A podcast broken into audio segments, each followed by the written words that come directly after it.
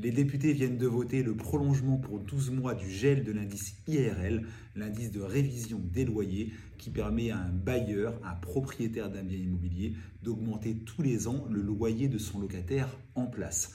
C'était du jamais vu. L'année dernière, il y a 12 mois précisément, Bruno Le Maire avait annoncé euh, cette mesure, un bouclier euh, anti-inflation du loyer en demandant l'effort du coup aux particuliers euh, de faire un effort collectif sur le frein de l'inflation et en plafonnant du coup à 3,5% de façon exceptionnelle pendant 12 mois cet indice qui permettait d'augmenter le loyer. Et bah, du coup, je ne sais pas si c'est un revirement de situation ou autre, mais les députés viennent de voter dans la nuit du 30 mai au 1er juin le prolongement pour 12 mois supplémentaires. Il y a eu 259 voix pour la mesure et 93 contre. Alors je vais être très concret pour que vous compreniez. Euh, le loyer moyen en France, les chiffres internet le disent avec l'INSEE, c'est 723 euros.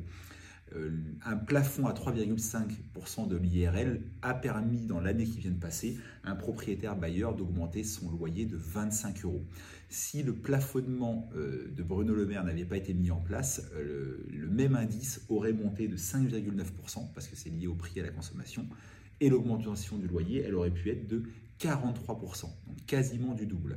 Donc on comprend bien l'idée, et l'idée elle est salutaire, euh, de faire en sorte que le loyer pour les locataires n'augmente pas trop, mais en face d'un locataire, il y a forcément un propriétaire dont lui les charges augmentent et ne sont en aucun cas gelées. Par exemple la taxe foncière qui a augmenté, explosé pour certains propriétaires en 2023.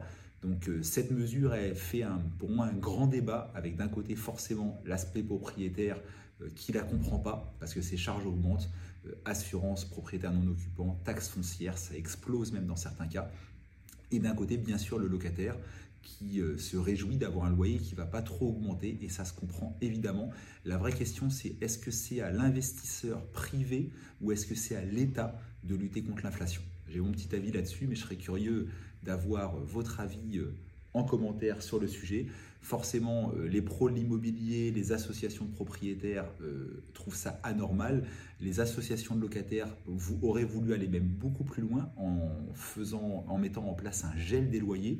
Mais encore une fois, on parle, du parc immobilier privé.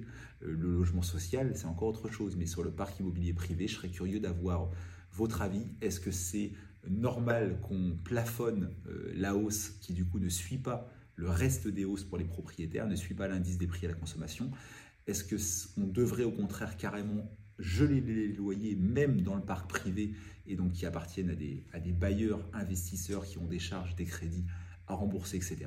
Je suis curieux d'avoir votre, avis en commentaire. En tout cas, ça va, passer au Sénat, mais tout comme ça avait été confirmé l'année dernière, le texte a, de grandes chances d'être adopté. Et ben, petit questionnement à notre ministre, un Bruno Le Maire, qui, lorsqu'il l'avait annoncé l'année dernière, avait assuré aux, associations de propriétaires et aux professionnels de l'immobilier que ça durerait 12 mois et pas un mois de plus.